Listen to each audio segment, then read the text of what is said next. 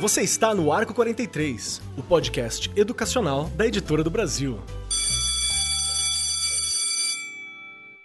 Estamos começando mais um Arco 43 e hoje é a Magnum Opus do podcast, é o Inception do podcast educacional, porque nós estamos em um podcast educacional falando sobre podcast educacional. Isso aqui é maravilhoso. Tô adorando essa proposta. E eu estou aqui com pessoas, pessoas assim que já manjam, que estão na ideia do podcast já faz tempo. A galera raiz, e a galera que tá aí trabalhando com educação, com podcast. Tô orgulhoso. Vocês, vocês podem sentir o meu, o meu, meu empenho aqui, porque eu tô, tô alegre, tô alegre com essa história toda. Estamos aqui com uma outra especialista que na hora que a gente tava começando a gravar, ela falou assim: ai, mas eu sou nova nisso. Regiane Taveira, minha querida.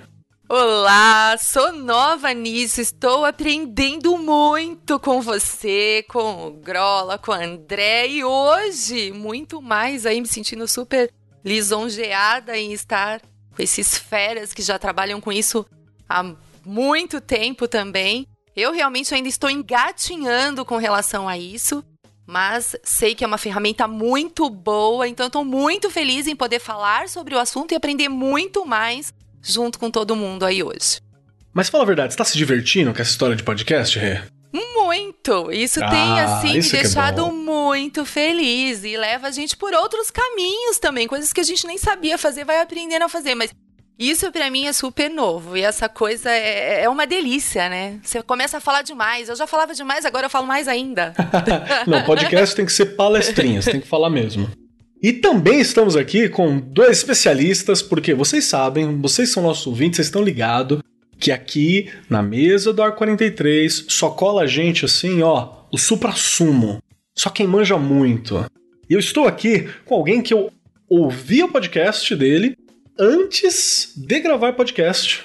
Porque antes de gravar podcast. Gravar podcast há uns seis anos, mais ou menos. Eu já ouvia um pouquinho, não, acho que cinco anos. Eu já ouvi algumas coisas quando tava começando, quando eu ia colar lá na galera do Mundo Freak. Eu já ouvi umas paradinhas do Marcos Ramon, que tava lá no Ficções. E aí, como é que tá, Marcos? E aí, tudo bom, Marcos? Beleza. Vamos que tudo vamos.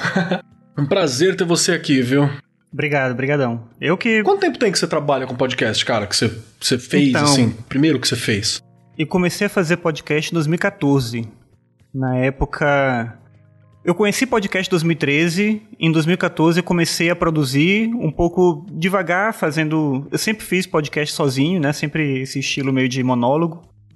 E depois eu comecei a incorporar o podcast nas minhas atividades educacionais, no dia a dia de sala de aula, começou a entrar um pouco nesse espaço também. Mas foi em 2014 que eu comecei a fazer. Ah, então foi bem ali mesmo. Olha só. Muito bom ter você aqui, cara. Muito obrigado por essa Valeu, honra. obrigadão. E temos aqui alguém que, que já participou de programas passados do Ar 43, que não estava com a minha presença, na época era o meu, meu colega Luiz que estava aí rosteando essa mesa. Estamos aqui com a Thaís. E aí, Thaís, como é que tá? Lá do SciCast. Como é que tá a loucura por lá? Tá tudo bem, a gente achou que durante a pandemia a gente ia conseguir fazer mais pauta, conseguir gravar mais, mas não foi o caso. A gente tá meio lerdo. O dia continua tendo 24 horas, né? Eu, tive essa surpresa também. A gente começou a trabalhar mais na- nos próprios trabalhos e isso acabou tomando mais tempo que a gente achava que ia conseguir dedicar pro podcast. Mas enfim, é a vida. Sim, cara, tamo nessa também. Enfim, hoje o nosso programa é a gente discutir um pouquinho sobre a utilidade do podcast para educação, sobre a natureza dele, sobre como eu posso trabalhar com essa tecnologia que ela é à distância, só que ela tem uma coisa muito particular, na minha opinião, e eu quero ouvir meus colegas. Eu acho que ela é muito pessoal. Mesmo ela sendo uma medida de distância, uma coisa para para unir longas distâncias mesmo, né?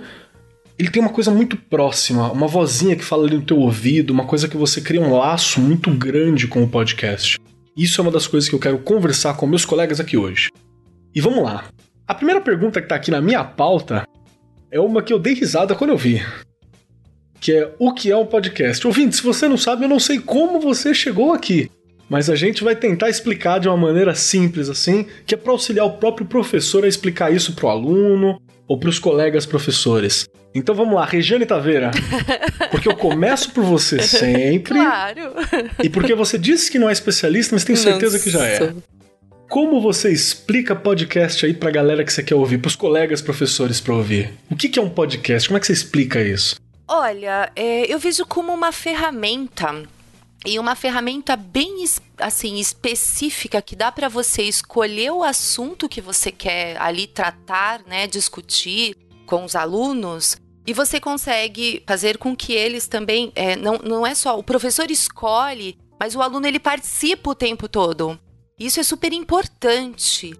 Então eu vejo como uma ferramenta é, os alunos, na verdade, já estão acostumados a lidar com a tecnologia, essa coisa de estarem conectados o tempo todo. Mas essa ferramenta é específica no sentido de você escolher um assunto e você conseguir discutir, né? Destrinchar ali com eles de uma forma bem particular. E é uma coisa que eu também estou aprendendo. né? Você tem que ter foco e ali cada um pode dar sua opinião, usar sua criatividade, é, os argumentos. Acho que isso é super importante, né, na escola. E ainda tem gente que não conhece, como eu não usava, não, ainda não tive nem a oportunidade de usar na escola com os meus pequenos lá, né, que eu trabalho, já sabem aí quem está acostumado a ouvir o programa, de primeiro a quinto ano, mas é uma ferramenta super específica mesmo e assim, eu acho que ela, ela nos ajuda a fazer com que o aluno realmente seja protagonista. Acho que a palavra é essa. Ele, a gente consegue fazer o aluno ser protagonista do assunto que você está discutindo. E isso faz uma diferença, assim, imensa, né, na hora da aprendizagem. Show de bola, show de bola. Thaís, como é que você explicou podcast a primeira vez, assim? Nu- Nunca vi podcast. Como é que você me explica o que, que é isso? Ai, tem aquela história de falar que é a rádio na internet, mas eu não consigo. Eu não consigo com rádio na É internet. sempre essa, né? Eu não, eu não consigo. O que, que é rádio, né? Eu Pois pergunto é, o que, que é rádio. Eu, eu tentei ano passado falar de um sidecast que a gente tinha gravado, que não foi eu que gravei, na verdade, eu não tava na equipe, mas eu tava dando aula de evolução. E aí tinha um sidecast de evolução que eu achava super bom, e eu falei, olha, é assim, são muitas informações para eu dar num trimestre inteiro. Tem aqui um arquivo de áudio, eu ainda falei assim, bem mais facilmente. Tem um arquivo de áudio que eu vou liberar para vocês, colocar no sistema de vocês. Vocês podem baixar e ouvir quantas vezes vocês quiserem. Tem uma equipe de pessoas que eu confio super, tá falando sobre esse tema de um jeito que eu confio. E aí vocês podem ouvir o que eu tô explicando para vocês de um outro jeito, uma outra pessoa, a hora que vocês quiserem, tá? De 3 horas da manhã. Ficou com vontade de ouvir a evolução? Duvido. É, mas vai conseguir de algum jeito chegar nesse, nesse conteúdo de um jeito que ele quiser. Eu acho que essa história de ser pessoal, eu acho que é o que mais importa.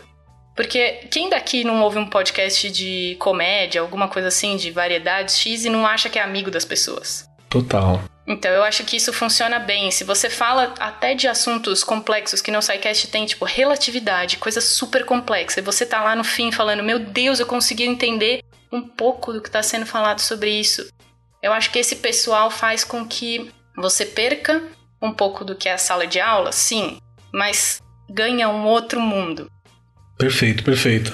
Você concorda, Marcos Ramon? O que, que você acha disso? Como é que foi para você apresentar para teus alunos? Porque você usou também em sala de aula, né? Qual foi o, o papo, o convencimento?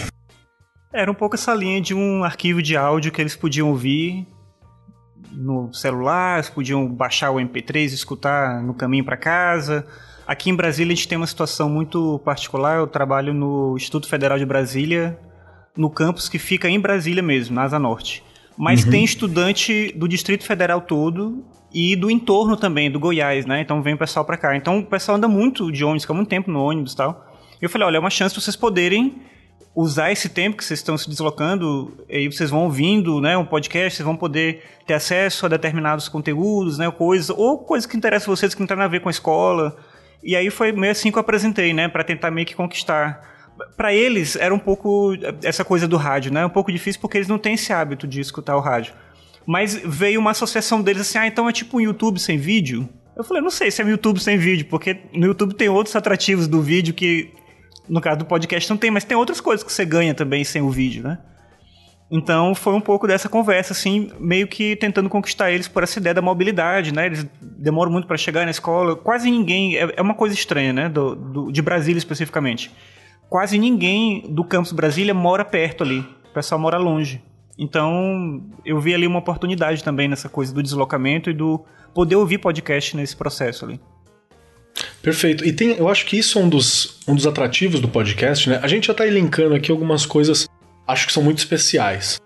Uma delas é essa coisa da proximidade, né? Que eu falei, que a Thaís melhorou muito essa explicação, no sentido que fala que a gente fica amigo dessa pessoa que a gente está ouvindo no rádio, né? No podcast. A gente está aqui no foninho ouvindo, a gente fica amigo.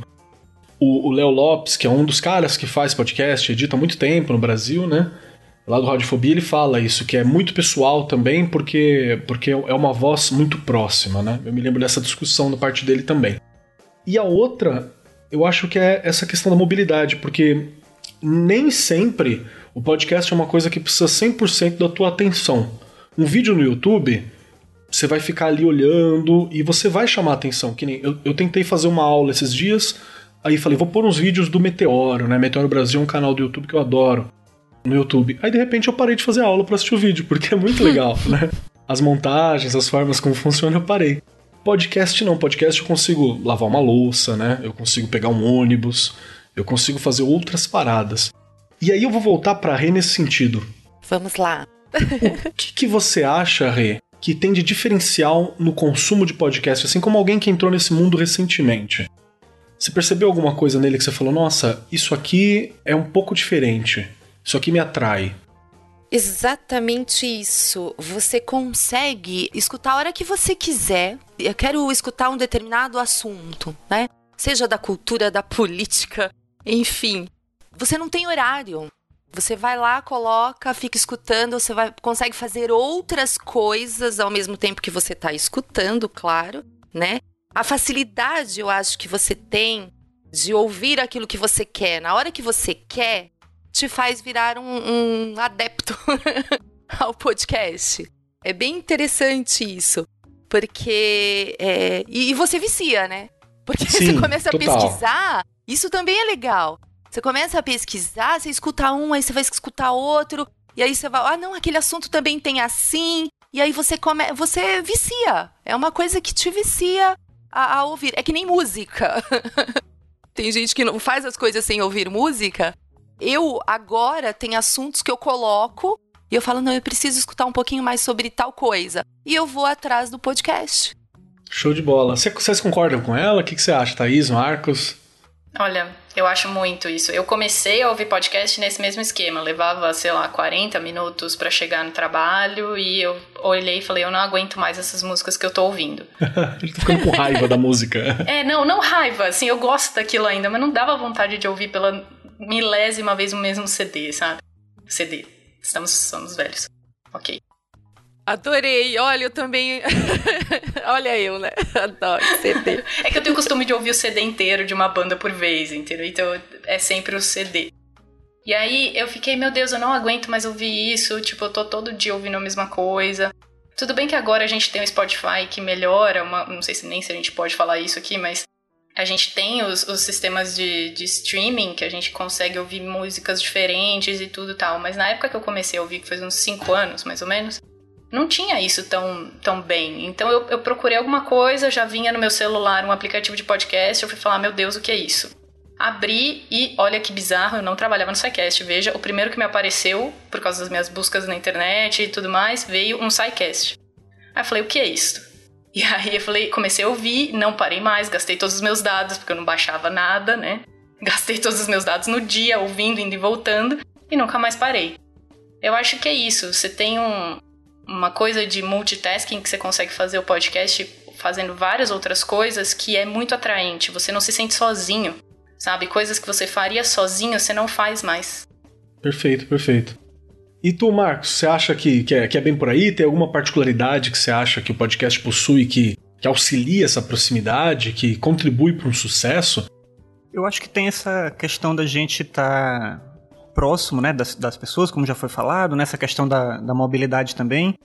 Mas acho que tem uma coisa específica da fala, de você estar tá concentrado em estar tá ouvindo alguma coisa, que é essa vontade nossa de ter contato com uma narrativa, de ter contato com alguém num certo momento contando algo, explicando algo para você. Eu acho que é, a cultura visual ela é muito importante, a gente é muito visual, né? A gente depende muito desse elemento visual. Mas essa perspectiva do ouvir alguém falando e ouvir, não só falar, eu acho que é muito importante. Uma das coisas que eu converso muito com meus estudantes, sou professor de filosofia, e nas aulas todo mundo quer falar, e eu acho bacana que todo mundo queira falar. Mas quando todo mundo fala e ninguém escuta, a gente começa a ter um problema, porque você quer falar, mas você não quer dar o tempo de você poder ouvir a outra pessoa. E no podcast você não tem opção, você vai ouvir. E aprender a ouvir é uma coisa importante, né? Uma coisa que eu acho que é interessante do podcast. Claro que a gente faz um diálogo ali, né? Pelo menos eu faço e eu, eu, conversando com as pessoas, elas fazem também, né? Você tá ouvindo alguém falando e falar, ah, mas eu não concordo com isso, eu penso assim diferente, não sei o que e tal. E esse diálogo ele é produtivo, mas aí você não interrompe a pessoa. Porque a gente tem essa coisa de todo mundo falar e uma dificuldade muito grande de ouvir o podcast. Eu acho que ele contribui nesse aspecto da gente poder dar esse espaço para a gente escutar, às vezes, uma opinião diferente, um ponto de vista que a gente não conhece. E isso traz um engrandecimento é, gigantesco, assim, eu acho. Não só do ponto de vista da educação, né? Mas também nesse aspecto. Eu, eu concordo muito com isso, cara. E eu também queria até contribuir com uma parada que uma coisa que, que eu acho que valoriza muito a mídia em si é justamente que ela é uma parada bem dependente. Você tem hoje grandes empresas, né, grandes players entrando, né, acho que esse é o termo que a galera gosta de falar, assim.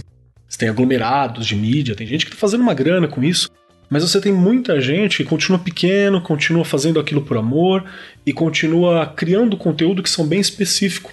Hoje você acha podcast sobre várias coisas e, e sempre coisas curiosas. Tem um que eu adoro, cara, chamado Manual de Campo do Jovem Fazendeiro, que é um de história, né, de narrativa, que é uma coisa muito louca, e ele constrói uma história muito bizarra, assim. E eu fico, nossa, que da hora. E é um mano que faz. Né? E, e, ele faz, e é muito específico, assim, não é uma coisa que, ah, meu Deus, né?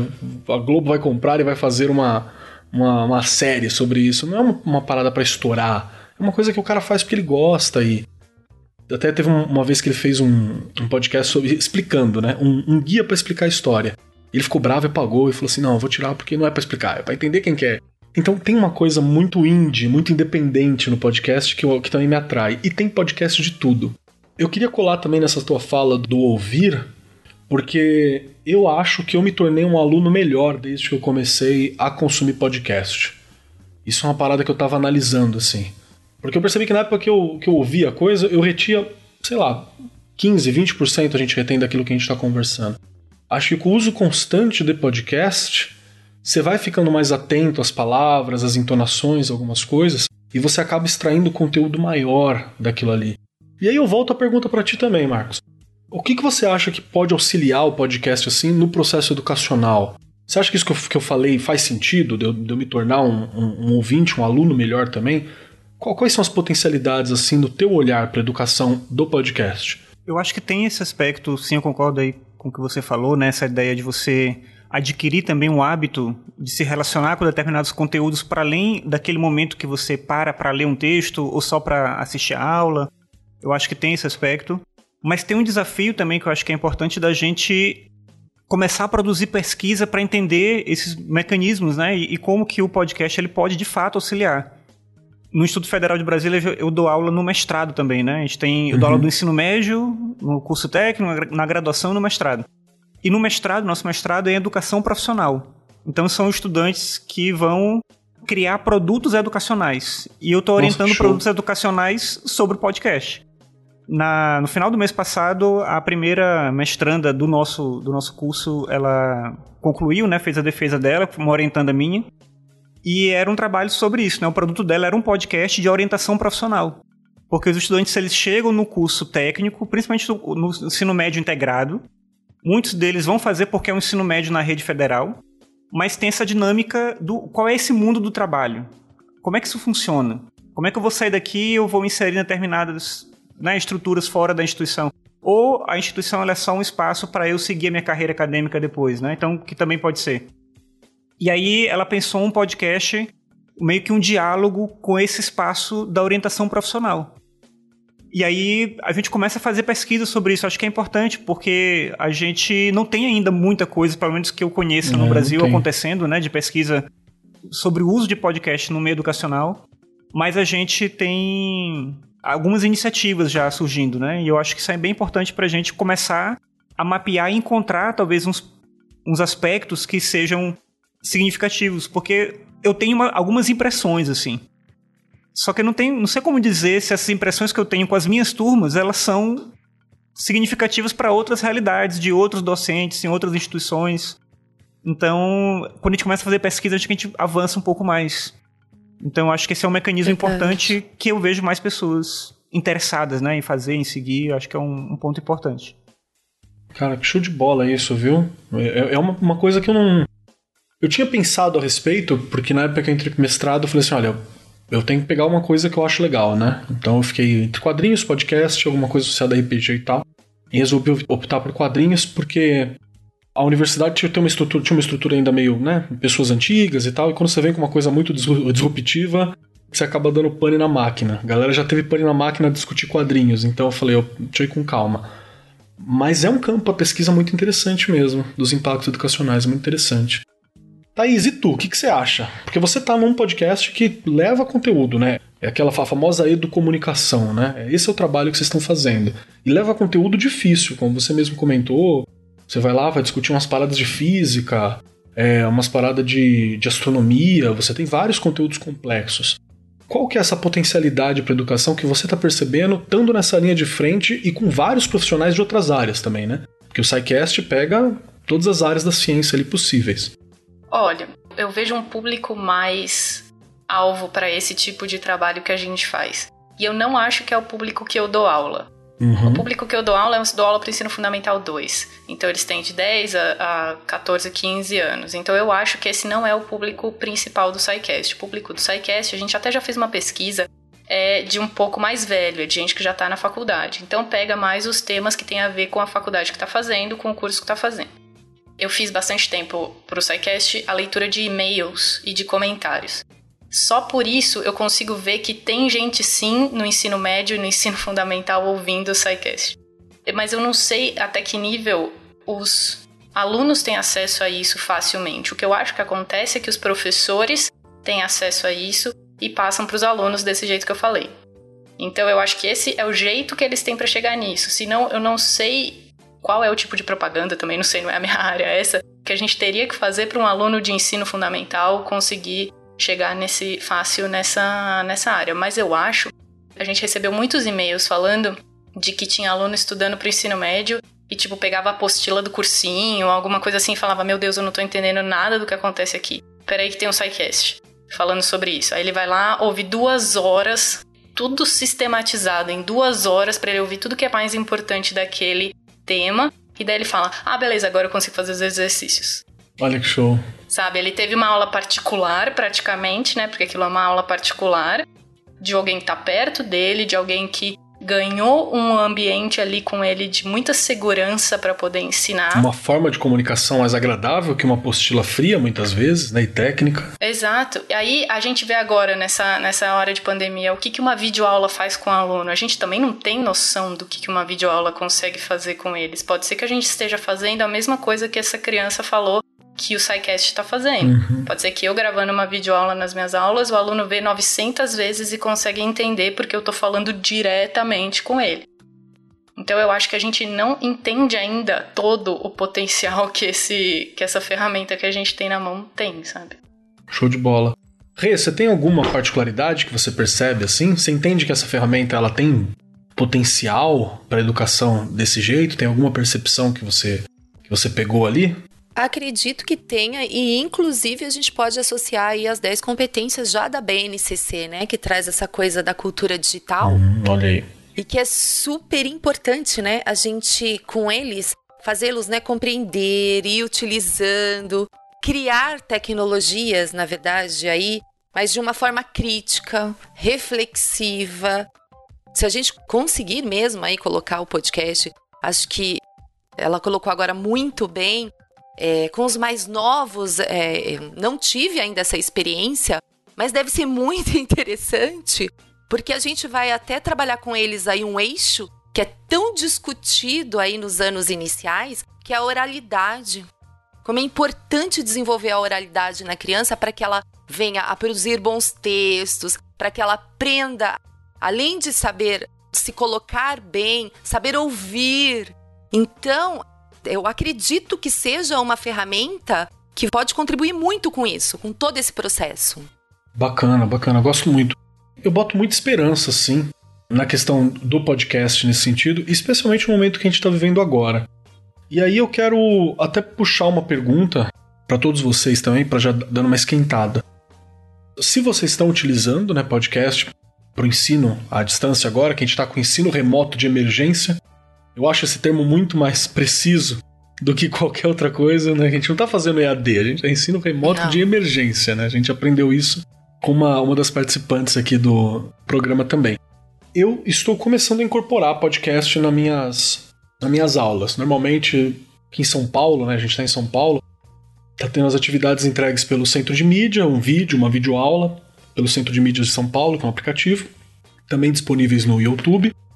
E aí a gente assiste, os professores assistem, os alunos assistem.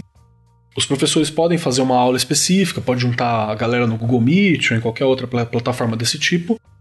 E também tem uma atividade normalmente escrita ali que a gente faz também para entregar. E eu tenho feito alguns adendos em podcasts. Começar pequeno, né? Começo por volta de uns 15 minutos, 5 minutos. Eu estou tentando ficar entre 5 e 15 né, minutos para poder falar. Que é um formato que o, que o Marcos Salmon também já trabalhou, né? Eram podcasts mais curtos, que era para iniciar, acho que a, a galera nisso.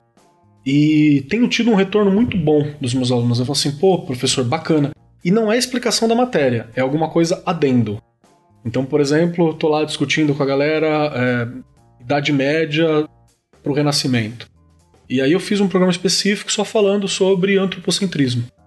Só trocar uma ideia assim, surgimento disso, né, como surge esse pensamento e a, a oposição dele à ideia do teocentrismo.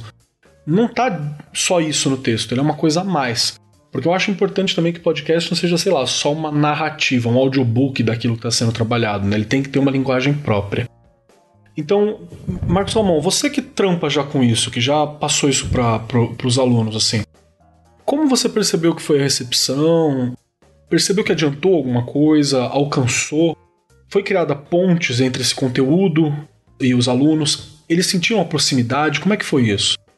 É, assim, antes dessa situação agora que a gente está, da questão da quarentena, da pandemia e tal, eu já utilizava em sala de aula e aí eu usei duas estratégias diferentes, que uma era eu produzir alguma coisa para os estudantes, para as turmas, e uma outra era eu gravar junto com eles.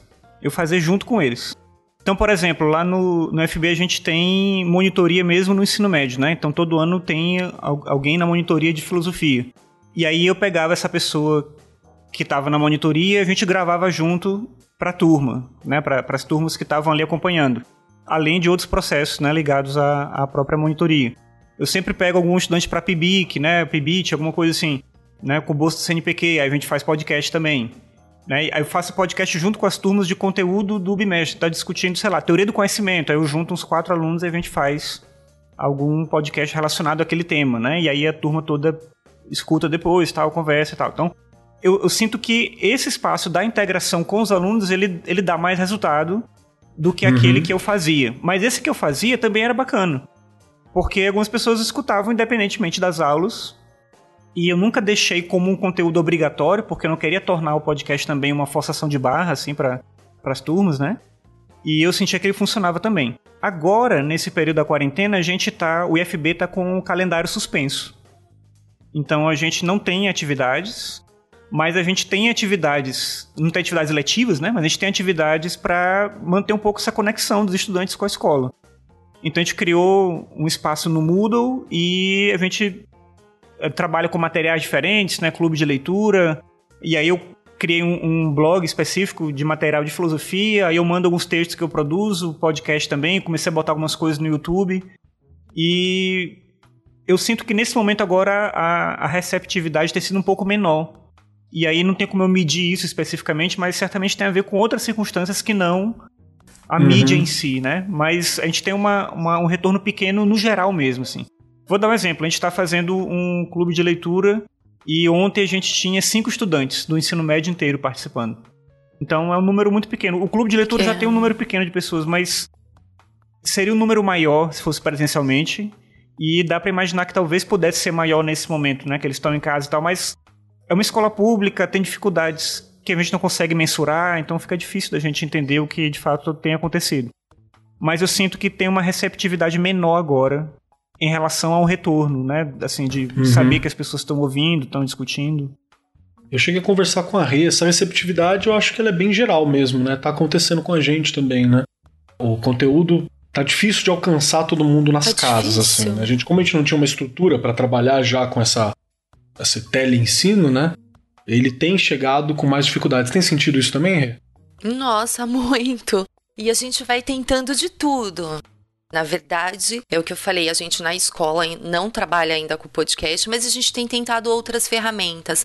E todas as outras, a gente sempre tem um número pequeno de alunos que conseguem acessar, até porque eles precisam da ajuda ali dos pais, né, de algum responsável para poder contribuir ali no momento de aprendizagem. Tá sendo muito, mas muito difícil. Uhum. Seja pelo WhatsApp, a gente resolveu montar grupos, cada professor tem um grupo da sua própria sala, o que é uma loucura, porque o professor é acessado durante o dia inteiro ali por quem está querendo é, aprender e quem tem, na verdade, ali um celular para acessar, o aluno que tem, as redes sociais, a gente tem tentado, mas não é fácil. Você colocou, o Keller, a questão do centro de mídias. Também nós sabemos que nós temos alunos que não têm acesso, que não conseguem ter acesso. É muito difícil. Acho que por mais que a gente tente né, abrir o leque aí, fazer com que a gente busque várias ferramentas, a gente não vai conseguir neste momento atingir todo mundo. Mas não vai mesmo. Não, isso é, é bem difícil mesmo. A gente também está trabalhando com grupos de WhatsApp para atingir alunos, né? E eu trabalho com ensino médio, majoritariamente. E assim, a mensagem chega a todos. É as lições que nós enviamos que não chega de volta pro professor. Tenho certeza que a mensagem está chegando para todo mundo, porque todo mundo tem WhatsApp. Ainda mas, bem. É, mas que tem eles uma. Têm. Tem, tem uma, uma questão de economia doméstica mesmo, assim, tipo, prioridades que eu tenho nesse momento, né? De ter espaço para fazer, questão do estudo. Isso é que ele é complicado. Thaís, e tu? Já conseguiu trabalhar em sala de aula com podcast? Já tentou fazer produção? Como é, já, como é que foi isso? Produção. Você sentiu que funcionou? Funcionou. Na verdade, eu dou aula numa escola privada aqui em São Paulo e é uma escola que tem um currículo bilíngue e eu dou aula nesse currículo Ai, bilíngue. que legal. E aí, para trabalhar oralidade, o podcast foi ótimo. Porque eu peguei meus alunos do oitavo ano, nosso tema era para falar de uma dieta balanceada.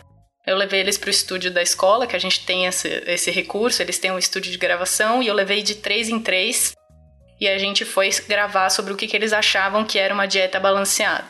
Eu deixei eles, eles escreverem antes um pouco para saber o que, que eles, eles chegaram lá e, meu Deus, eu não sei o que, que é isso, eu não sei o que eu vou falar e tal. Então eu deixei em algumas aulas eles escreverem um mini texto, mas eu levei, a gente fez no estúdio, ficou num áudio perfeito, tal, não sei o que. Eu fiz com o oitavo ano inteiro. Ficou tão legal que a escola usou de teste para ouvir em testes de inglês para os anos menores. Ai, que legal. Então retroalimentou o próprio bom. ensino na escola. Pois é, foi show. super legal. E o que eu tô fazendo agora com o podcast é um pouco diferente, que eu tô fazendo o teste de, de escuta, realmente. Então, eu pego um pedaço de um podcast gringo, com o tema que eu tenho que fazer e faço algumas perguntas sobre isso. Então eles têm que ouvir o podcast e eu pego desses pequenos mesmo, não pego dos grandes, que senão eles assustam também. Então eu pergunto: ah, lá pelo minuto tal, alguém falou alguma coisa sobre isso. Grave seu próprio áudio falando sobre isso, isso e isso.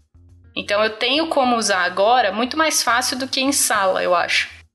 Mas eu não tentei muito, posso ser sincera. Eu não tentei muito usar em sala de aula. Então agora no remoto eu estou vendo uma oportunidade bem maior de, de usar, mas como ferramenta para ensinar o inglês e a matéria que eu preciso dar. Perfeito. Eu acho que até quando a gente está no, no presencial, sentar, pegar um aluno, fundamental. Do médio é difícil, fundamental então é mais complicado. Fala assim, você vai sentar e ouvir. Ele já é complicado de sentar e ouvir você que está ali, né, falando e se mexendo. Só sentar e ouvir é um pouco complexo mesmo. Então, acaba que eu, eu dei atividades assim também. Eu lembro que na matéria de filosofia do ensino médio, no ano retrasado, eu acho, não foi nem esse ano, eu peguei um episódio específico do Anticast, que é um podcast que tem alguns trabalhos bacana, que foi aquele do projeto Humanos deles sobre a não foi o de Auschwitz, foi o de O Primavera. Árabe, né? Que é dos refugiados. Pra gente discutir a questão dos refugiados e tal, a gente fez isso e colocamos, coloquei alguns áudios pra, pra colocar com os relatos. E, e foi muito louco porque eles tinham uma, você vem com uma visão porque você nunca ouviu aquele lado, né? E o podcast deu uma opção de você ouvir um lado que você em momento nenhum ia ter acesso. Então eu percebi que funcionou ali. Mas também era uma, uma produção muito específica, né? O Ivan, quando ele produziu aquele áudio específico, ele produziu ele com uma certa qualidade e tal. Aí eu tenho uma, uma outra questão também envolvendo essa questão de sala de aula, que eu acho que ela é importante. Qual foi a receptividade da escola quando você, Thaís, chegou pra galera e falou assim: vou fazer um podcast com eles? Eles não faziam ideia do que era. Eles não faziam ideia do que era. Tanto que isso foi apresentado, olha isso. Isso foi apresentado numa reunião para pais, que eles fazem todo começo de ano, e já tinha ido o meu podcast no primeiro trimestre. Ele foi apresentado como um arquivo de áudio. E eu fiz a edição bem simples, assim. É, coloquei uma conversa atrás da outra, fiz a edição, coloquei um barulho de rádio, porque de tipo de tuning de rádio, só para eles, porque como eles não sabem o que é, eu falei: "Ah, então é um programa de rádio realmente". Como eu não tava nessa reunião, E pra aproximar, né? é, e tipo, a cada é, fala eu colocava um outro barulho de tuning, como se eles estivessem trocando de, Ai, que legal. de rádio e tal. E aí, as pessoas que foram apresentar não sabem explicar o que era. Porque eu não tava, eu tava em aula nesse dia que foi essa reunião. Então os pais foram lá, deixaram as crianças e foram ter essa reunião onde mostraram várias atividades que a gente fez. Tipo, aí chega alguém no meio da minha aula falando: que, que é isso que você fez? Aí eu falei, como assim, o que, que é isso? Tipo, ah, não, desculpa, aquele desculpa, áudio. desculpa. Como assim? Eu? Mas eu não sei, tipo, eu não fazia ideia. O que, que é isso que você fez? Eu tô no meio da aula, você abre a porta e fala, o que, que, que é isso que você fez? Aí eu falei, ah, o podcast. É isso, aquele barulho de rádio, as crianças falando, lindo, não sei o quê. Falei, eu simplesmente levei as crianças pro estúdio, a gente gravou uma conversa e eu mostrei a conversa pra vocês. Isso tem um nome, hoje em dia, que chama podcast. Aí, o engraçado foi que depois de um tempo a gente teve uma reunião de formação de professores com um cara que veio falar, ele ainda falou assim: Ah, então agora tá super na modinha, falou até com um jeito meio diminuindo, tá super na modinha agora, se vocês quiserem gravar podcast com seus alunos e não sei o que. Aí eu, tipo, olhando pras pessoas do meu lado, assim, poxa, mano, a gente já sabe fazer isso. Super a na gente modinha. já sabe. Super modinha, né? Agora virou o ano do podcast, realmente. Ano passado foi o ano do podcast. Eu acho que o, o impacto, você falou assim que os pais acharam bonito e tal, tudo lindo as crianças falando. Ele é legal porque é uma mídia duradoura, né? Ela é uma mídia duradoura e tem uma coisa que eu acho melhor do que o vídeo aqui. E eu quero ouvir também tua opinião sobre isso. Porque o vídeo, para ele sensibilizar, você tem que saber filmar. Né, pra alcançar uma sensibilização bacana, você tem que saber filmar legal. Você pegar o celular e falar "Ah, as crianças cantando ali, né, e chacoalha o celular na frente, a câmera mexe. Só a cara da criança já faz, né? O pai ficar sensibilizado. É, Emocionado. Fica toda... É. Então, vai. Mas eu acho que quando você põe no, no- no podcast, você tem um componente da imaginação, né? Então, sei lá. Tá, a criança tá lá. Eu vou vou dar um exemplo meu. Eu gravei um podcast, uma, uma podcast, um mini podcast de relatos, assim, da criançada falando sobre um trabalho que a gente fez. E aí a gente mostrou isso para alguns pais pontuais, né? E mostrou para a direção, e isso aí caiu na mão de, de supervisão da escola e por aí vai. A supervisora, nossa, que lindo, eu já conseguia ver eles todos em fileiras, ouvindo e conversando. Falei, gente, você nem imagina, tinha dois sujos, um tava querendo bater no outro. Tava uma baderna. Só que como eu não tenho componente visual, a minha mente preencheu aquela imagem, sabe? Então deixou mais bonita. Isso é uma coisa que eu acho legal do podcast também. O que eu acho que ficou legal nesse que eu gravei foi que a gente trabalhou em sala o que, que era carboidrato, o que, que era lipídio, o que, que era proteína. Então, a hora que os pais ouviram que eles estavam falando que pão tem carboidrato, que carne tem proteína, eles ficaram, meu Deus, meu filho sabe isso, Ai, sabe? que show. E sabe falar isso em inglês, sabe? Eles ficam meio, tipo, surpresos que a gente trabalha umas coisas um pouco que, que eles acham que é muito complexo. Uhum. Na verdade, não é tão, é o que a gente ensina em sala de aula, não tem como fugir muito da complexidade da matéria. Ah, eu, eu adorei essa parada. Rê, e deixa eu te perguntar. Vamos se lá. a parte da coordenação, da coordenação, você vê um potencial no podcast pronto para mostrar para outras gerações, para mostrar para outros alunos, para dar um feedback para o pai? O que, que você acha do projeto pronto, assim, como parte da gestão? Você acha que ele compõe a, a proposta da escola de ter uma, uma coisa fixa ali? Nossa, muito, muito, Keller. Claro, a gente, que nem eu, eu já né, fiz questão aqui de associar as 10 competências. Porque, na verdade, se a gente olhar para as 10 competências, essa ferramenta dá para inserir ali em todas elas. Em uhum. todas elas. Porque você vê, ela é um bom caminho mesmo para se aprender. Acho que agora a gente estava falando dessa questão de desenvolver a oralidade. Quem trabalha com esse eixo sabe o quanto que é difícil, porque você trabalhar a oralidade é, não é todo mundo falar o que quer.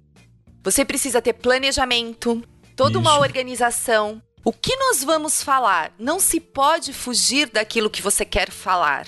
Ensinar a criança a fazer isso é muito difícil. Né? As pessoas acham que é super fácil. Ah, é só ir ali e falar. Não! Né? Se você estiver falando de peixe, você tem que continuar falando de peixe até o final. E as pessoas se perdem muito. Por isso que eu, eu até discuto isso lá na escola, essa questão de quando a criança vai fazer a produção de um texto, eles não são bons produtores porque eles não aprenderam, não desenvolveram uma boa oralidade.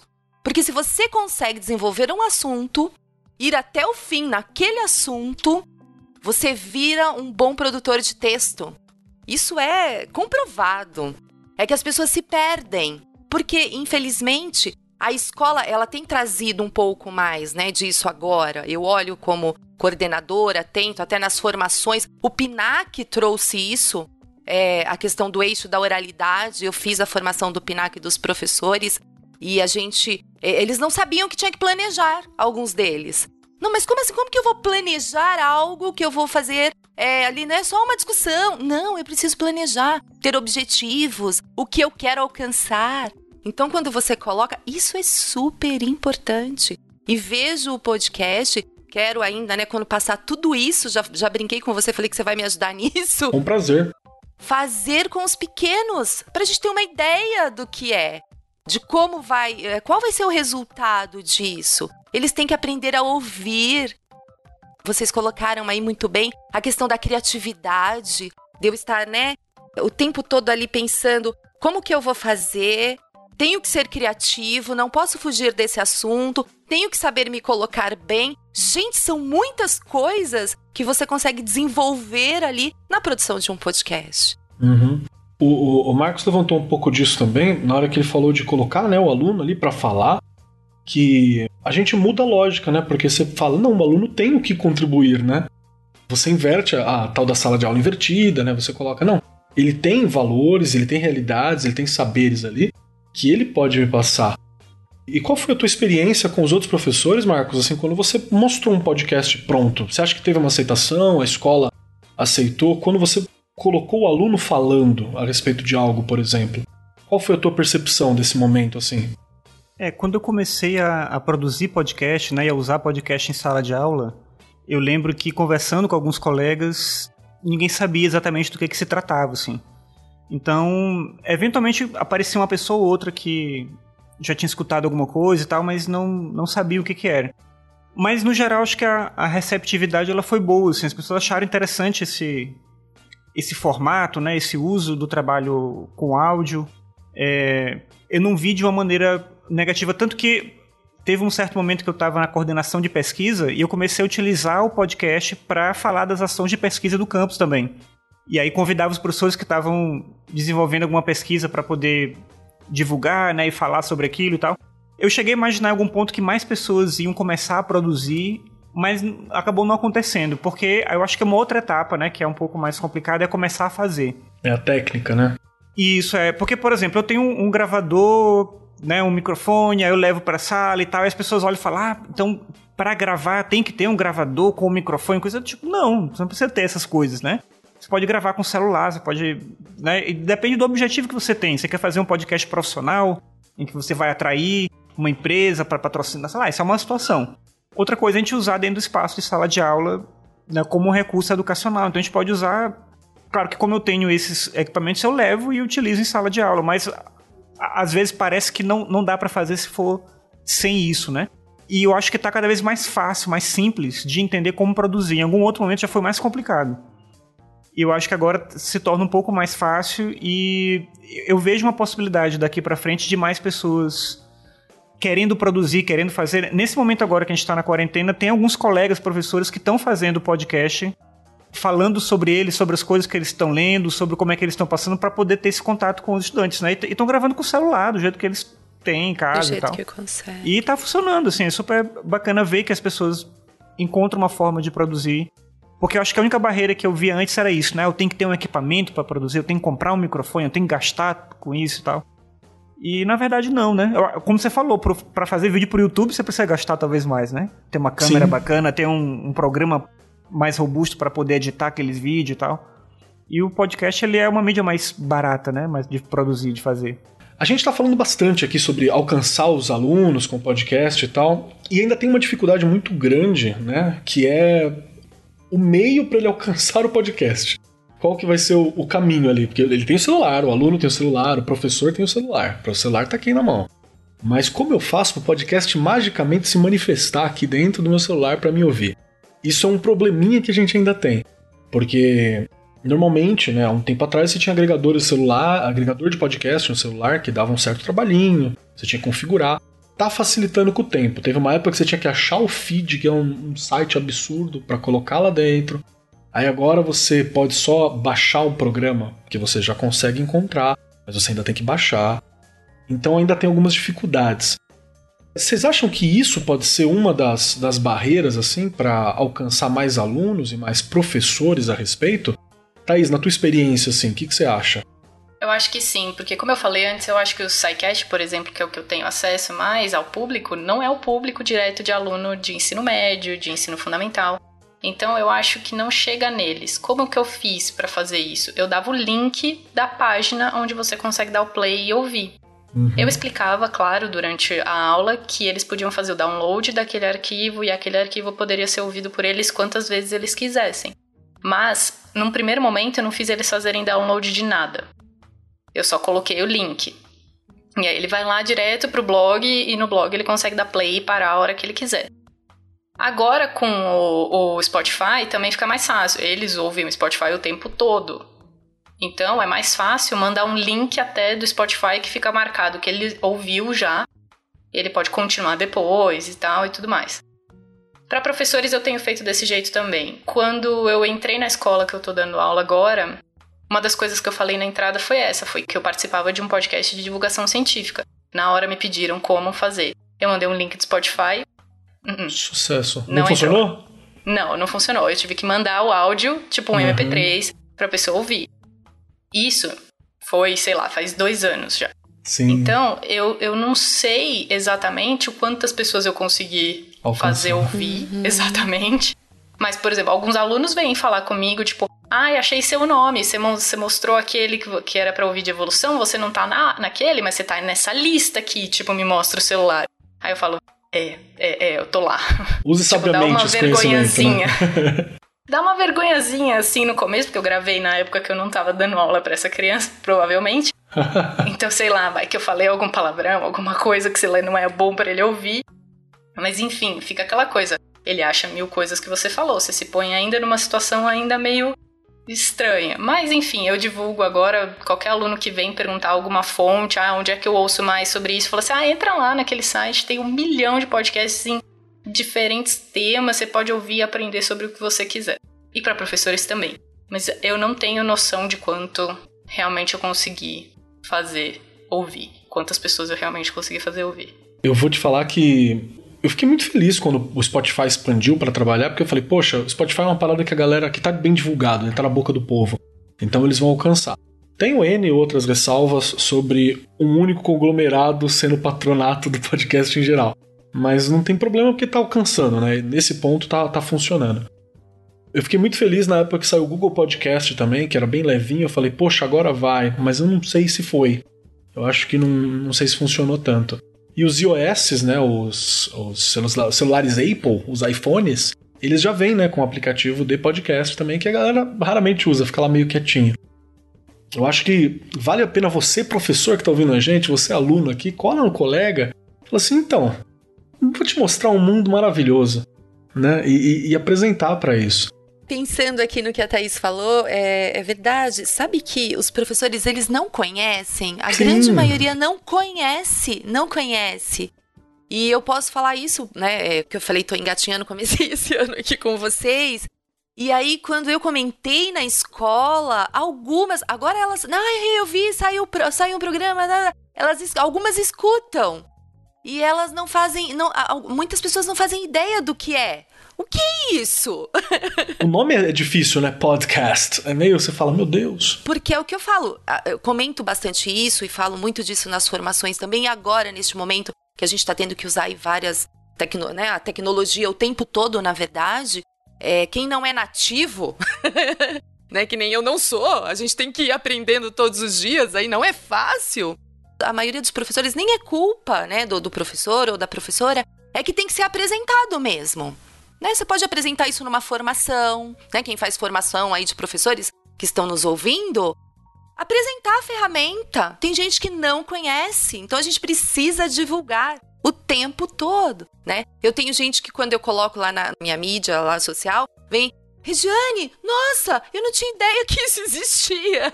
Eu acho muito legal, né? Aí eu já emendo, eu também não. Descobri esses dias. eu descobri agora. Mas é interessante, porque eu acho que tudo é, acontece desta forma mesmo. A gente divulgando, falando, olha, dá para fazer desta forma, dá para trabalhar conteúdos, dá para fazer na escola dá para usar no lazer. então a gente tem que divulgar. É, a gente está focando bastante na questão educacional aqui como ferramenta, né? Inclusive a gente vai fazer mais pro finzinho só uma, uma sessão de dicas assim para quem quiser produzir o seu próprio para seus alunos. Mas a gente também não pode esquecer a dinâmica do lazer, né? Que acho que é Sim. fenomenal. É uma coisa que dá para você relaxar, dá para você descansar. Livros, né? Tem, tem livros, livros aí agora. Eu brinco, tem, tem preguiça de ler? Olha, tem podcast. Estão lendo para você, ó. Estão lendo para você, você quer mais o que nessa vida? tem que aproveitar. E aí já é uma forma de divulgar e as pessoas irem conhecendo. Ela vai pelo caminho que ela gosta e depois ela vai pelo lado da profissão, que, né? Eu acredito aí que professores e professoras, a gente precisa ir conhecendo todo tipo de ferramenta, principalmente neste momento e também lá na sala de aula para a gente inovar, mudar um pouquinho a rotina, sair do arroz e feijão, que a gente precisa o tempo inteiro de coisas que façam com que as crianças se envolvam. E este é um bom caminho. E nessa, nessa coisa do, do podcast como aspecto também de lazer, tem uma coisa bacana que é a identificação do estudante com aquilo que ele gosta, que nem sempre a escola reflete esse gosto. Perfeito. Então, de repente, tem um estudante que gosta muito de quadrinho. E aí ele encontra um podcast sobre o quadrinho e ele vai perceber que esse podcast sobre o quadrinho faz conexão com filosofia, com sociologia, com história, com física, com um monte de coisa. E às vezes ele não consegue identificar isso em sala de aula. Porque muitas vezes o professor não tem essa mesma identificação que ele tem ou com quadrinho, ou com RPG, ou com cinema, ou com anime. E ele vai encontrar no podcast um lugar de diálogo com essas diversas áreas também. Então acho que é uhum. bacana isso que vocês comentaram do, do aspecto do lazer, mas também como um processo de aquisição de conhecimento e de identificação do estudante com essas coisas com as quais ele tem afinidade. E ele vai acabar descobrindo relação com outras coisas. Eu acho que isso é, é muito importante. Quando eu era adolescente, esse mecanismo para mim era o fanzine. Eu fazia fanzine, me conectava com pessoas que faziam fanzine, então isso era é, esse era o meu espaço assim, onde eu falava, ah, aqui tem pessoas que dialogam com as coisas que eu gosto, né, com música, com poesia, com não sei o que e tal que eu não encontrava nas revistas na banca, que eu não encontrava na televisão, mas eu tinha no fanzine. Eu acho que hoje esse espaço pode ser um espaço no podcast também. Então funciona meio assim de alguma forma. Olha que louco, como uma ferramenta de expressão dele mesmo, né? Não só uma questão educacional, mas uma coisa para refletir a personalidade e a própria expressão. Olha que ferramenta poderosa que a gente tem nesse sentido, né? Sim. Então tá, a gente tá aqui falando sobre podcast e tal, e de repente o mundo, a realidade olhou para nossa cara e falou assim: "Tá legal as coisas? 2020 vai ser da hora e tal, vai, vai ser legal. E aí a gente está enfrentando hoje um momento histórico único na era contemporânea que a gente está vivendo, assim, que está alcançando todos os cantos, que é a questão da pandemia do Covid-19, né? A gente tem um, um, episódio gravado com o Atila também, falando sobre a questão da, da educação e a, a, influência que, que o Covid tem, que está um pouquinho mais para trás para quem quiser dar uma movida, mas teve um impacto único e o velho mundo já era, a gente vai ter um novo mundo agora para frente, provavelmente, né? Uma outra coisa que a gente ainda não entendeu bem o que, que é. Nesse momento que a gente está meio isolado, né, em isolamento social, pelo menos deveríamos estar, fiquem em casa, por favor, ajudem a achatar a, a curva de sempre, aumentou bastante o consumo de muita coisa online. Tanto é que a, a minha internet, a internet de vocês, a internet de vocês ouvintes que estão aqui, deve estar tá totalmente instável, porque aumentou muito a quantidade de pessoas acessando, consumindo e tudo está sendo online agora. Eu gostaria de perguntar assim para meus colegas podcasts que estão aqui presentes. Por favor, Thaís, pode, pode começar por ti mesmo, que você já deu um, um anúncio sobre isso. O que, que mudou no teu consumo e na tua produção de podcast nesse momento, assim?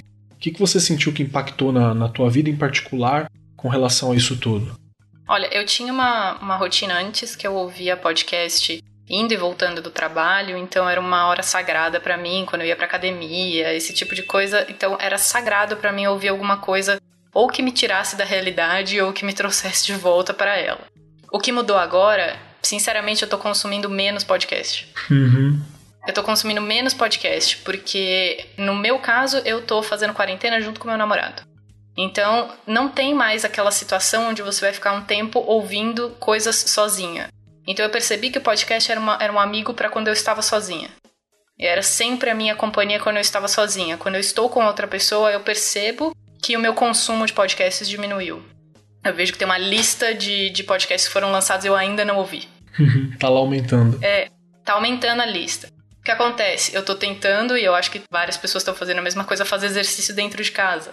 Então esse é o momento que eu tô tentando fazer isso. Eu arrumei um lugarzinho dentro de casa, vou lá, coloco meu fone, meu celular mandando fazer exercícios de 30 segundos cada, e é tipo, é isso que eu tô fazendo de podcast. Trabalhar na escola de forma remota, em regime de emergência, desse jeito que vocês falaram, toma um tempo violento. Porque coisas que você decidia em minutos dentro da sala de aula, como fazer, agora você tem que fazer um roteiro. Agora você tem que escrever um roteiro para a criança entender porque não é você que está falando para ela coisas que você decide. Ah, não deu certo essa instrução. Ah, então troca para essa, porque essa então eu sei que já fiz, já vai funcionar. Agora a gente não fez nada. Então a gente está testando tudo do zero. Isso está tomando um tempo muito grande da gente e um tempo que eu, na, particularmente, não consigo ler ouvindo podcast. Eu não consigo fazer outras coisas que demandem muita atenção ouvindo podcast. Eu consigo fazer coisas de menos atenção. Então eu adoraria estar ouvindo podcast, mas não é a minha situação de agora. Na tua produção também ficou difícil, porque aumentou os trabalhos é, que exigem mais atenção, né? Você falou. Sim. É, mas assim, a louça ainda tem para lavar, a roupa ainda tem para lavar, então isso, isso, ainda continua. Inclusive a louça aumentou, né? Veja. é, agora eu tô comendo mais em casa também, a louça aqui tá, tá assustadora. Eu já quebrei tanto prato que vocês não têm ideia. então a gente tem esses momentos para ouvir. Mas não sei, eu, eu tenho recorrido a mais podcasts realmente de variedades de comédia. Porque também tem esse, esse esquema de tipo, a gente liga a TV, só vê notícia ruim e tal, tudo. E eu ainda tenho que lidar com toda essa mudança de, de regime de, de trabalho, tudo tal. Eu quero, de verdade, rir de uma coisa imbecil que alguém tá falando. Então. eu concordo. É, eu acho que pouco que eu ouço virou comédia, virou um momento de sair da realidade. É, virou. está dando prioridade pro lazer mesmo nesse momento, uhum. até porque o lazer ele deu uma sumida da nossa vida, né? A gente tem um hábito do lazer ser externo à casa, né? O lazer é ir pro cinema, o lazer é ir pra academia, o lazer é dar um passeio, o lazer é comer fora. E não existe fora. Então, eu acho que isso dificulta um pouco a experimentação do lazer mesmo. Marcos Ramon, e você, cara? O que, que isso bateu em você? O que, que a, o, o momento em que a gente está vivendo bateu assim, tanto no consumo quanto na produção de podcast? É, o meu caso é parecido com o da Thaís. Eu tô escutando menos também. Eu ouvia muito indo pro trabalho, né? ando normalmente, né? Eu vou de ônibus e metrô e volto do mesmo esquema, né? Então eu perdi esse momento aí de ouvir podcast que eu sempre escutava muito.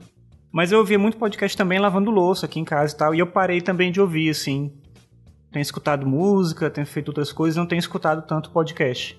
Certamente tem a ver um pouco com isso, né? Acho que é meio que do que a Thaís falou também, um momento um pouco complicado e de também selecionar onde você coloca a sua atenção, né? De que maneira que você consegue se organizar para algumas coisas. Na minha produção, acho que o, o que teve mais impacto, tem esses para os estudantes, né? Que eu, que eu faço, compartilho material com eles, tudo.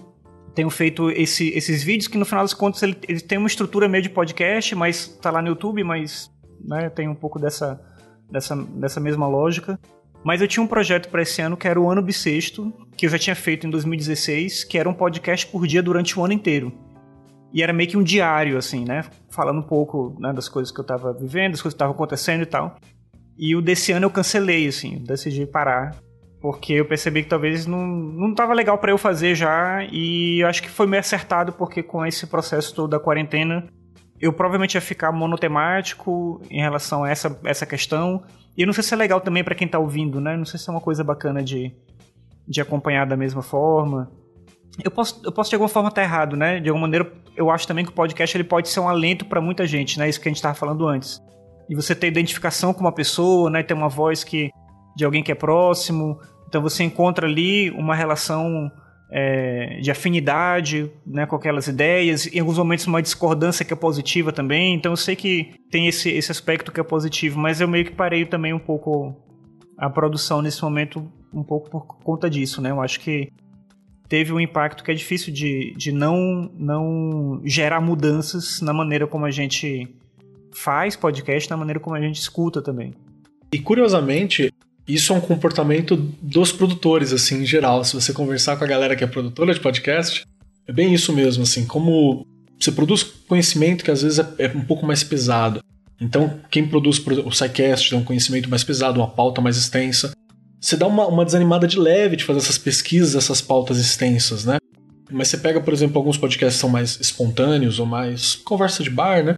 Eles continuam funcionando e o consumo aumentou bastante. É, eu vejo isso no, no, Mundo Freak, né? Mundo Freak é um outro podcast que eu participo também. A gente teve um aumento, assim, perceptível no consumo, inclusive na cauda longa. Então eu acho que quando você, quando você diz, Marcos, sobre a questão do alento, para o ouvinte, ele é muito importante. Você tem até alguns produtores fazendo coisas específicas para o período de quarentena. Tem gente fazendo podcast diário, podcasts que eram quinzenais viraram semanais. Um que eu gosto muito, que é o Tecnocast, que fala sobre tecnologia e esses impactos. Eles eram quinzenais, eles viraram semanais agora, que é justamente para cobrir esse espaço do período em que eu estou em casa e eu não tenho lazer externo. Mas a minha pergunta foi justamente para ver essa, essa atitude dos produtores, que pra gente ficou muita coisa, né? Pra gente ficou muita reunião, muita coisa online e muita coisa parecida, porque a aula parece com gravar podcast, que parece com a reunião que a gente tem que fazer, que parece com. Então é como se a gente estivesse sempre num eterno streaming, né? Uma eterna reunião online, assim. E tu, Rê, você começou no mundo do podcast, você tá consumindo? Como é que tá sendo? Você tá ali, né? Você tá saindo do consumidor e indo pro produtor agora, né? Você tá no meio termo ali. Gente do céu. Acho que a Thaís, o Marcos, você colocaram muito bem o trabalho, a gente trabalha 24 horas. senti até uma inveja da Thaís, porque eu adoro, eu faço exercício todos os dias, você sabe disso, Keller, eu adoro. Né? E eu faço em casa mesmo, então não tô tendo nenhuma dificuldade neste momento, porque eu não ia à academia, eu faço em casa, né? Formação Minha primeira educação formação física, né? É, tá lá, né? E Pá. eu gosto de usar as coisas que tem em casa. É uma coisa minha mesmo. Indico para amigos. Hey, como é que eu faço? Trabalho tal região do corpo, com tal coisa, tal. Dentro de casa. Aliás, eu podia pensar em algumas coisas assim, né? Eu acho que funciona, hein? Temos um conteúdo aí para fazer. É, mas eu não tenho tempo, acredita? Eu tenho, assim, a escola tem me consumido de uma tal forma, né? Experimentei ontem e hoje, eu fui cedinho pro centro de mídias lá na cultura, fui gravar aula de primeiro aninho e segundo aninho de alfabetização. Uhum. Não Aliás, show de bola. Eu vi umas fotinhas, show de bola, parabéns tive que sair, né? Mas assim, uma experiência diferente mesmo. E como é interessante e a gente percebe o quanto é horrível você não ter aluno. né? Você trabalhar só com a voz, a gente já, já sabe ali, né? Quem... Agora, você olhar e você tá, e tá trabalhando um conteúdo de alfabetização e você não ter alunos. Então, tudo isso de você. É, tanto trabalho, tanta coisa para fazer, que as coisas que eu gosto eu não tô conseguindo fazer. Nada, né? Não consigo. Ah, quero ouvir tal coisa. Você falou da questão do podcast, eu gosto. Eu tava. Eu, eu sou péssima em inglês, eu não tenho vergonha de falar. Então eu estava escutando algumas coisas, sabe? Aí você começa a falar, mas eu vou falar inglês com quem, né? Então deixa esse negócio pra lá, porque eu tô sozinha com a minha filha aqui em casa, né? Até parece que ela vai querer treinar alguma coisa comigo. Mas enfim, é assim é incrível como a gente realmente, aquilo que a gente mais gosta, você vai deixando. Porque você tem outras mil tarefas que você está se adaptando, né? E, e, não sabe nem se vai dar certo, porque é muito complicado, muito complexo mesmo. A gente tem que fazer um, um, um programa nosso também. Anota aí, diretor, tá ouvindo a gente? Eu, eu, eu ia aqui anotando, eu vou anotando. Né? A respeito do burnout, ressuscitar o burnout na quarentena, que eu acho que é uma coisa que em breve a gente vai ter que discutir, né? Em situação de, de quarentena, assim. Como é que fica o professor com essa carga, como lidar e Sim! Tal. Isso é uma, nossa, gente. É geral isso, né? Não é isso é local. importantíssimo, né? Importantíssimo. Eu vejo a loucura do grupo de professores. A gente pensa em aluno, professor tá mais perdido do que aluno. Gente, o que, que eu faço com isso? Como é que eu ligo isso? Como é que eu entro ali? Como é que eu faço. Olha, é assim, tem alguns momentos que você quer jogar o celular pela janela, sem brincadeira, e falar, acabou, vou fingir que morri. Aí. é verdade. Aquela questão de você estar pessoalmente explicar alguma coisa é completamente diferente do que você explicar de longe. A pessoa não entende, você quer ir lá na casa da pessoa para explicar. Gente, é muito difícil. Olha, o estresse, o que vai acontecer com a gente é, durante esse processo é muito sério. A gente realmente precisa pensar em alguns caminhos aí para aliviar e ajudar, porque não é fácil. Show de bola. Agora eu quero ir para dois, já caminhando aqui para o final, né, uma reta final. Quero fazer um bloco só para a gente discutir uma parte técnica, dicas que a gente pode dar. Eu preciso, por exemplo, ter um estúdio para fazer um podcast. Com o que, que eu posso lidar? Que dicas que eu posso dar para um professor que está ali numa, numa escola que tem suas dificuldades, tem sua estrutura difícil, e especificamente para um professor que está em casa e que queira trabalhar com isso como uma outra forma de alcançar o aluno. Como uma forma. Eu estou usando como uma forma de aumentar a minha presença pedagógica, assim, saca? Para o aluno perceber que eu estou por ali, que tem como acessar, então tem esse pequeno conteúdo. Então, uma dica prática que a gente pode colocar para isso. E depois, já quero que vocês se preparem também, para a gente deixar uma dica de um podcast, o que a gente trabalha, obviamente, e um outro também que possa auxiliar nesse, nesse momento que a galera tá. Posso fazer uma intervenção aqui, Keller? Claro, por favor. Pode, claro, diretor. Esse é o diretor, essa voz que veio Esse do é o além. diretor. Eu vou fazer uma pequena intervenção, pessoal, para vocês que estão ouvindo, é, porque lá atrás, quando a gente falou de AD, eu falei, também dei uma sugestão de aplicação para EAD, para falar um pouquinho dessa parte técnica de produção e edição. Já tivemos muito, muito trabalho com produção e edição. É, a, a, produção profissional, a produção de, de, principalmente a edição profissional, ela é trabalhosa, mas hoje não é um bicho de sete cabeças para quem quer começar. Tá? Sim. Eu tô falando como um cara que os meus primeiros podcasts individuais foram gravados num celular com uma meia enrolada para abafar o ruído.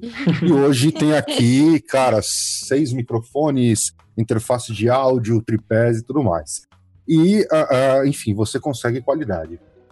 Para o professor que quer começar, você, você consegue gravar no celular e existe um programa gratuito chamado Audacity que você vai, baixa e ele serve como editor. E tem muito podcaster profissional que usa Audacity também. Embora eu, eu opte hoje por outros softwares, mas eu sei que tem muita gente que ainda usa Audacity. Aí você fala, ah, mas é complicado. Então, tem uma rede social aí para profissionais que você põe seu currículo e tudo mais, que tem um pacote premium com 30 dias grátis. Quando você faz o 30 dias grátis, você tem acesso a uma pilha absurda de cursos.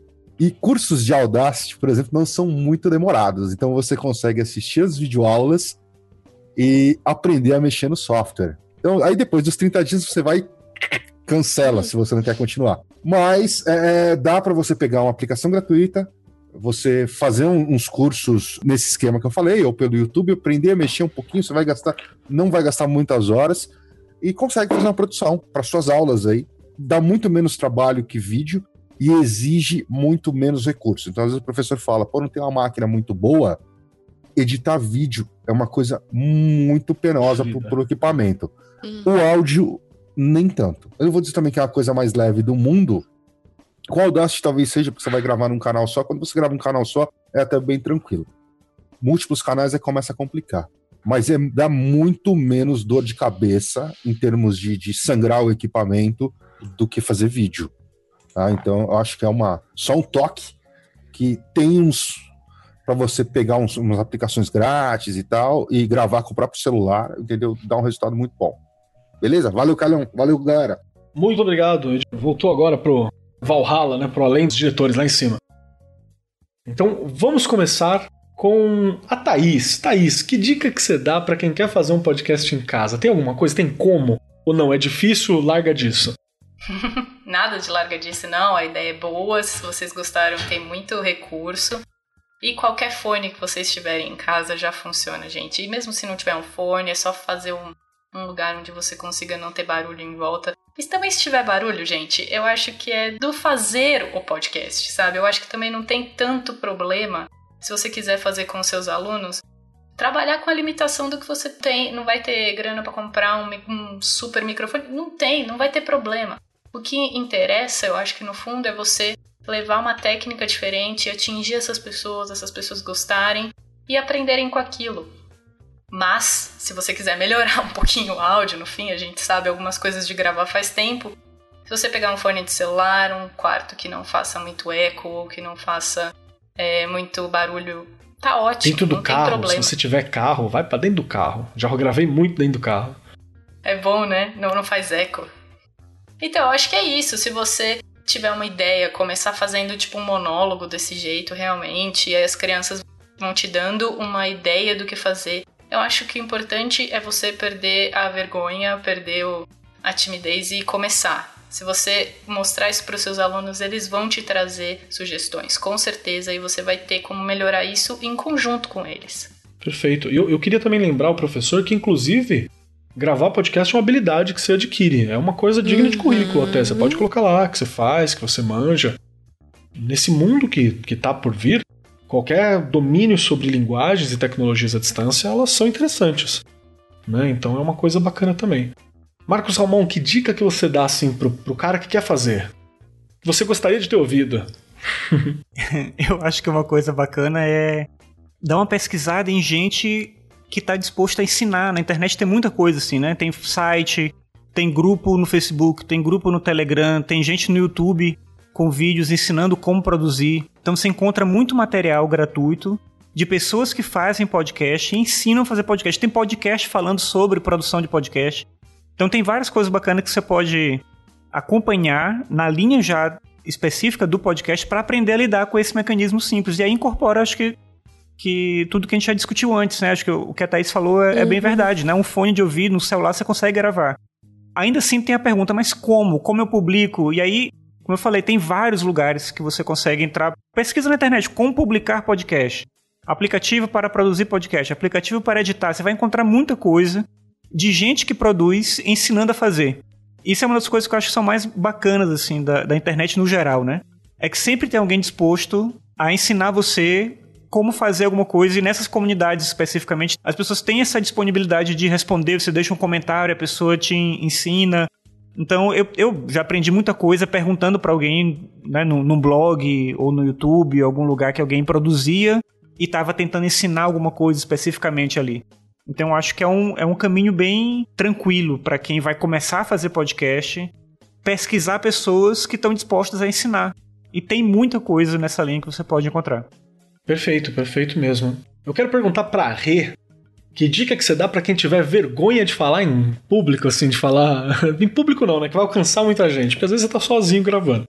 Mas, porque você tinha um receio no começo, né? Você falou assim, ah, vai, vou gravar, e tal. E agora tá aí, tá aparecendo no centro de mídia para 70, 80 mil indivíduos. Na verdade, é o que eu falei. Como professor, a gente é cara de pau, né? Professor, geralmente professor ser. é cara de pau. A gente desenvolve esse lado. Mas eu acho assim que colocando é, relacionado aos professores e professoras, é importante primeiro perder o medo, conhecer, procurar conhecer, aí acho que os colegas colocaram bem, a Thaís e o Marcos, conhecer, né? O que, o que é isso? Como que eu posso fazer? Começar a ouvir, começar a entender um pouquinho, porque com certeza, né, eu já coloquei aqui, vou repetir, está na BNCC, faz parte a cultura digital, né? Parece é um nome pequenininho, mas é uma coisa que vai levar o seu aluno a aprender a se comunicar. Mas não é só se comunicar de qualquer jeito, né? Tem que ter ética, né? Saber se colocar aí. Ele vai estar tá exercitando o tempo inteiro o protagonismo. O professor não pede tanto, ai, o aluno tem que ser protagonista. Então a gente tem esta ferramenta que vai ajudar, mas a gente precisa conhecer. E acho que o Marcos colocou bem: pergunta, vai atrás, busca. O tal do Google, nossa, você busca, você encontra um monte de coisa, claro que com pessoas sérias, tem gente fazendo, né, excelentes trabalhos aí, como os nossos colegas que estão aqui hoje com a gente, como você, né? o diretor. Então, procura pessoas que podem ajudar de verdade, porque é, é uma ferramenta excelente. É o que eu falei, eu estou aprendendo mesmo, não tenho vergonha de falar. Até porque, como professora, eu tenho que aprender, né? Faz parte, não dá para parar. Eu acho assim, é super importante a argumentação. Lembrei agora de outra competência da BNCC, é argumentação. Não é uma coisa simples. E para você desenvolver um podcast, você precisa disso, né? Precisa saber se colocar, não é só falar, ouvir, é, ter uma boa oralidade, saber argumentar. Então, olha só, né, no, com uma ferramenta que parece né, é um bicho de sete cabeças, não, como todo mundo já colocou aqui, dá para fazer assim, dá para fazer de outro jeito, mas você consegue fazer com que seu aluno realmente se desenvolva por um caminho diferente. Perfeito. A dica que eu quero dar para a galera é que tem um, um site recente chamado Anchor, de âncora mesmo em inglês, que eu acho que ele é uma das coisas mais fáceis que eu vi para você fazer podcast, saca? Muito simples mesmo. É, o próprio plataforma online deles, não é nem aplicativo, é plataforma online de, de navegador. O site é bem rápido para você se cadastrar, se cadastra com e-mail, ele é gratuito. Você tem uma opção que você já vai lá, criar podcast, você aperta o botãozinho para gravar. Se você tiver o texto escrito, você não tem como editar, cortar a respiração, cortar isso tudo não dá. Mas se você tiver um textinho escrito, ou pelo menos uma referência, ou é só um desabafo, uma explicação, aperta o botãozinho para gravar, dá rec ali, grava tudo, joga uma musiquinha de fundo e ele já publica para você. É muito simples, você acha tutorial muito simples para utilizar também. O que é para acabar com a desculpa de, ai meu Deus, eu não sei editar e tal. Você pode usar a dica do diretor que tá aqui, que dá para você fazer uma coisa mais profissional, né, mais bacaninha. Mas se você quer colocar e não quer ter tanto trabalho, tem muitas formas bem mais simples de você tocar para frente, né? E outra coisa que eu acho que é importante podcast ele tem muitos formatos. Não precisa ser esse formato que a gente está fazendo aqui. Que aqui ele é uma conversa para levar informação, mas ela tem um tom levemente informal.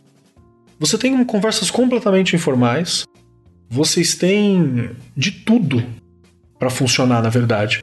Você tem podcasts de narrativa, podcasts de história, podcasts de fantasia, podcasts sobre livro, podcasts sobre qualquer assunto que você procurar, você encontra. Então, encontre aquilo que vai alcançar teus alunos, né? Aquilo que vai alcançar teus pares. Dá tua voz, ensina eles a ter voz. Acho que é uma, uma proposta uhum. bem bacana também. E por fim, já encaminhando aqui para os finalmente, eu gostaria de pedir algumas coisas. Uma delas que eu quero é uma dica de vocês de que podcast vocês aconselham a galera a ouvir nesse momento que está aqui. Eu quero começar com a Thaís. Thaís, o que, que você aconselha pro pessoal ouvir? Olha, nesse momento que a gente tá? Eu acho que se quiser aprender alguma coisa, não tenho como não falar do meu SciCast, claro. Não posso não fazer o Jabá, que eu já fiz o programa inteiro. Mas eu tenho dois que eu tenho ouvido bastante agora nesse momento para desencanar da, da, situação atual. Que o primeiro é o Hoje Tem, da Leila Germano. Não sei se vocês já ouviram falar. Sim, eu amo Leila. ela. Eu amo Leila Germano. Alguém da internet que eu amo, Leila Germano. É um podcast sobre qualquer coisa que ela quiser falar, ela vai lá, chama alguém que conhece e fala. Geralmente é de variedade, você vai dar muita risada. Ela é engraçadíssima, né? Gosto muito, muito dela. E eu gosto também de um outro podcast que eu não sei se tá ficando muito famoso, que é de dois meninos que eu acho que eles estudam lá no Mato Grosso do Sul, que chama Indigentes. Vocês já, não sei se vocês já ouviram falar. Não, também não conheço, de... mas já tô assinando não. aqui, agora. É muito fofo. Eles são muito fofos, de verdade. E eles, assim, se metem a falar qualquer tema que eles não têm informação, mas assim, vão lá, pesquisam, fazem. Eles são super fofos. Eu gosto muito deles. Eles são super receptivos no Twitter. Se quiser conversar com eles, eles estão lá falando de boa. Chama Indigentes Podcast. Perfeito. Já tô assinando aqui. é, Marcos Salmon, o que, que você indica pra galera ouvir nesse momento? Então, tem um podcast bem bacana que eu acho que ajuda talvez a passar nesse momento que a gente está em casa, com o stream e tal, que chama Veja o Doc, que é um podcast sobre documentários. O pessoal indica documentários. Eu acho que tem muita gente assistindo muita coisa agora, então é legal você ouvir alguém falando sobre um documentário, sobre alguma coisa bacana que você pode assistir. E aí eu indicaria esse podcast específico, né, o Vejo Doc. Mas eu acho que uma coisa legal também é você procurar nesses serviços, né, de podcast ou de streaming por temas. É uma coisa que eu sempre converso com os estudantes que eles falam assim, mas professor, que podcast eu posso ouvir? Eu sugiro deles irem lá no programa e botar o tema específico. Então, sei lá, ele quer saber sobre uhum. mito, então bota mito. Vai aparecer podcast focado em mitologia e vão aparecer vários podcasts que têm episódios sobre aquele tema específico, né? Então, um jeito legal de você conhecer coisas relacionadas àquele assunto que você está acompanhando. Então, dar essas duas dicas aí, procurar por temas, eu acho que você acaba descobrindo muita coisa. E podcast de documentário, de cinema, né? Acho que é uma coisa legal pra gente, nesse momento, assistir filme, assistir série, enfim, tem muita coisa nessa linha. Perfeito, perfeito. E tu, Rê, o que, que você indica? Então, que eu vinha um pouquinho aí ouvindo, eu, essa parte mais de, de literatura, de coisa, né? É, livros, enfim. É, rabiscos, conhecem? Não, não conheço. É, eu, eu escutei algumas coisas. Pensando em parte, eu sempre, que nem acho que o Marcos colocou agora, de você procurar ali o que você gosta, né? Essa questão que eu gosto de começar minhas formações com um pouquinho de poesia, de trecho de livro, de enfim, de textos. Então eu sempre busco ali por literatura, aparece é, bastante coisa e um desses é o Rabiscos. Acho que é interessante até nesse momento aí para quem gosta, né, dar uma escutadinha, vale a pena. Perfeito. Um podcast que eu vou indicar também é sobre variedades, assim, sobre coisas curiosas, é de um, de um querido amigo, que é o Caio San. Ele tem um podcast chamado Refogado, Refogado Podcast. É sobre culinária, assim. Então ele tava com uma brincadeira falando assim: é, sobre culinária. Ele tava falando sobre culinária de guerrilha. Então agora que eu tô em casa, eu tô olhando a geladeira, o que, que eu consigo cozinhar que eu tenho na geladeira? E ele discute umas paradas. Ele fez um sobre cuscuz, fantástico, assim. Que ele conversa. Olha isso. E o Caio, ele tem uma voz de radialista. É uma voz mais grave, uma voz impostada. É uma voz muito bacana. Então é muito legal de se ouvir nesse momento. E ele é um cara simpaticíssimo. Assim, para quem quiser ouvir. E são curtinhos, viu? São podcasts ali de 20, 20 e poucos minutinhos. Eu acho que é uma, uma ótima dica. Muito bom. Refogado. Olha aí, eu. Já coloquei aqui, né? Não, tem que anotar mesmo. Ai, tem um, tem um também, é, Histórias de Ninar, Garotas Rebeldes. Ah, sim. História de Ninar para Garotas Rebeldes. É do pessoal do Braincast, não é? É bem bacana. Bem bacana, bem bacana. Bom, gente, muito bacana. Eu quero agradecer muito por esse bate-papo. Eu acho que ele vai ajudar bastante a tirar aquela insegurança que talvez o ouvinte tenha de trabalhar, de virar um produtor de podcast, perceber que não é grande coisa, você não precisa de tudo. Com o teu celular você já consegue fazer coisas fantásticas. Nesse momento, se tiver um celular mediano ali para introdutório, já dá para você fazer muita coisa. E aí, eu quero as palavras finais e, por favor, deem também um e-mail, um endereço no YouTube, uma arroba do Twitter. Tem alguma forma da gente encontrar vocês? Digamos que aqui o nosso ouvinte, professor ali, estudante, falou: legal, será que eu consigo tirar uma dúvida com essa pessoa?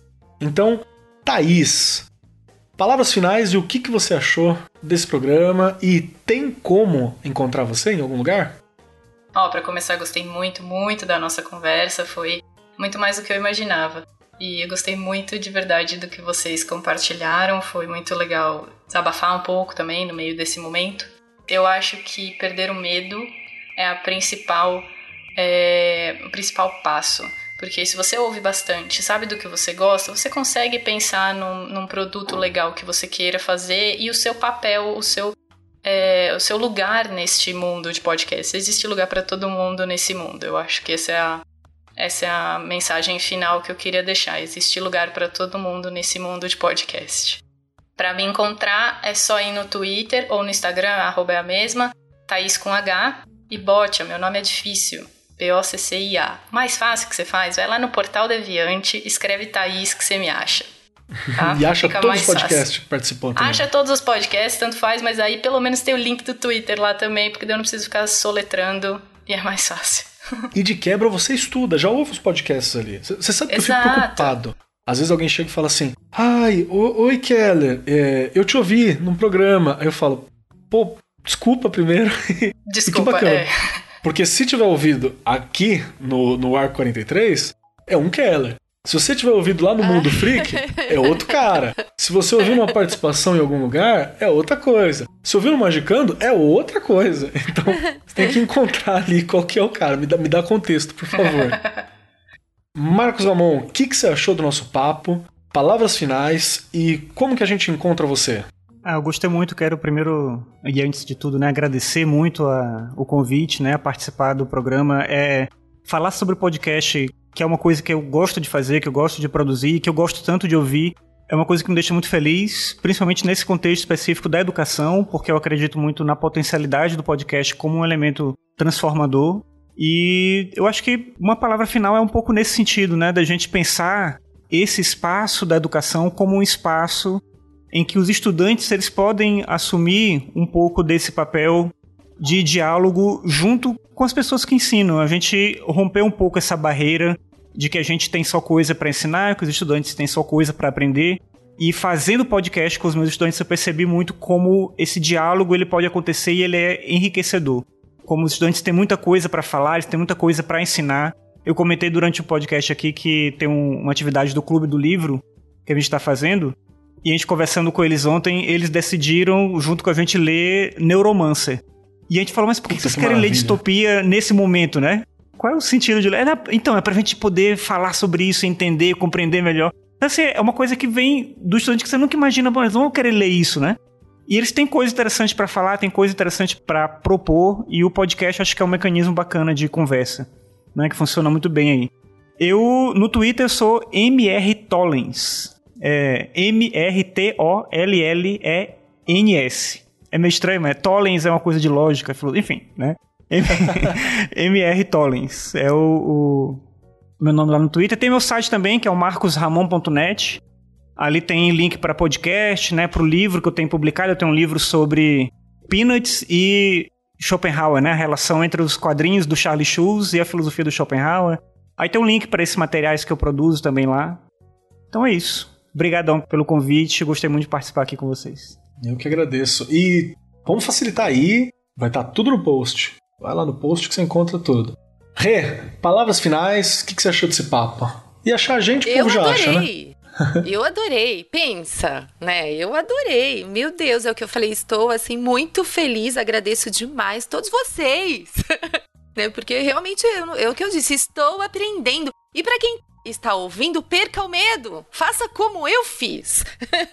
eu perdi o medo e estou tentando aprender. Ai, Regiane, estou no caminho, aprendendo um pouquinho, né, de cada vez.